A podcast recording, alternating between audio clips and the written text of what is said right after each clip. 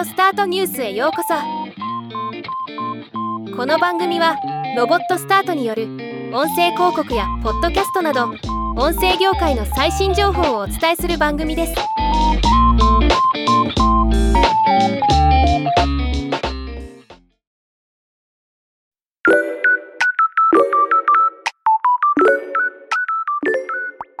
メタが汎用性の高い生成 AI 活用の音声合成モデル。Voicebox を発表しました。文脈内の学習によりオーディオ編集サンプリングスタイライズなど特別に訓練されていない音声生成タスクを実行できるとのこと。今回はこのニュースをお伝えします。まず Voicebox の特徴を紹介します。音声合成にとどまらず音声編集ノイズ除去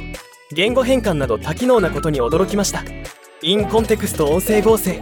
2秒程度の短い音声サンプルを使って音声スタイルに合わせた音声合成を行うことが可能。わずか2秒程度のサンプルというは驚異的です。音声編集とノイズリダクション。音声全体を録音し直すことなくノイズに邪魔された音声の一部を再現したり言い間違えた単語を置き換えたりすることができます。例えば犬の鳴き声に邪魔された音声の一部を切り取り Voicebox にその部分を再生成するよう指示することができます。これはポッドキャスト収録などで活用したくなる機能ですね。言語横断的なスタイル変換。英語フランス語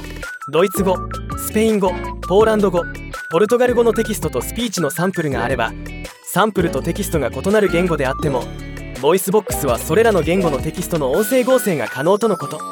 例えば英語で話した音声データを同じ声のテイストでフランス語にした音声データに変換できるというわけです。現時点では日本語に対応はしていませんが日本語で話したデータが英語に変換できたらポッドキャスターの海外展開も容易になりそうで夢がありますね。多様な音声サンプリング音声生成のデータを多様なデータから学習することができることでより効率よく精度を高めることが可能になったとのこと。続いて Voicebox の仕組みを簡単に紹介します。 Voicebox 以前の音声合成 AI は入念に準備されたデータを用いてタスクごとに特定の学習を行う必要がありました。一方 Voicebox は非自己回帰的生成モデルであるフローマッチングをベースに構築しテキストと音声を非決定性マッピングによりラベル付けなしで学習可能な仕組みになっているとのこと。英語など6カ国語のパブリックドメインオーディオブックに収録された5万時間以上の録音音声とトランスクリプトを使用して学習した結果ゼロショット音声合成において現在の最新英語モデル VALL-E を明瞭度と音声類似度の両方で上回りさらに20倍もの高速化を実現できたそうです。なおこの音声 AI は悪用される可能性があるため Meta は現時点では Voicebox のモデルやコードを一般に公開していません。仕組みを解説する論文とサンプルデータの公開までとなっています。懸念は確かにありますが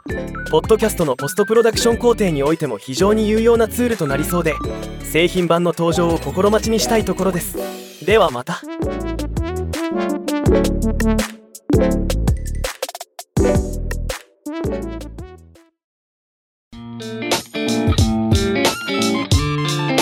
回のニュースは以上です。もっと詳しい情報を知りたい場合「オーディオスタートニュース」で検索してみてください。ではまたお会いしましょう。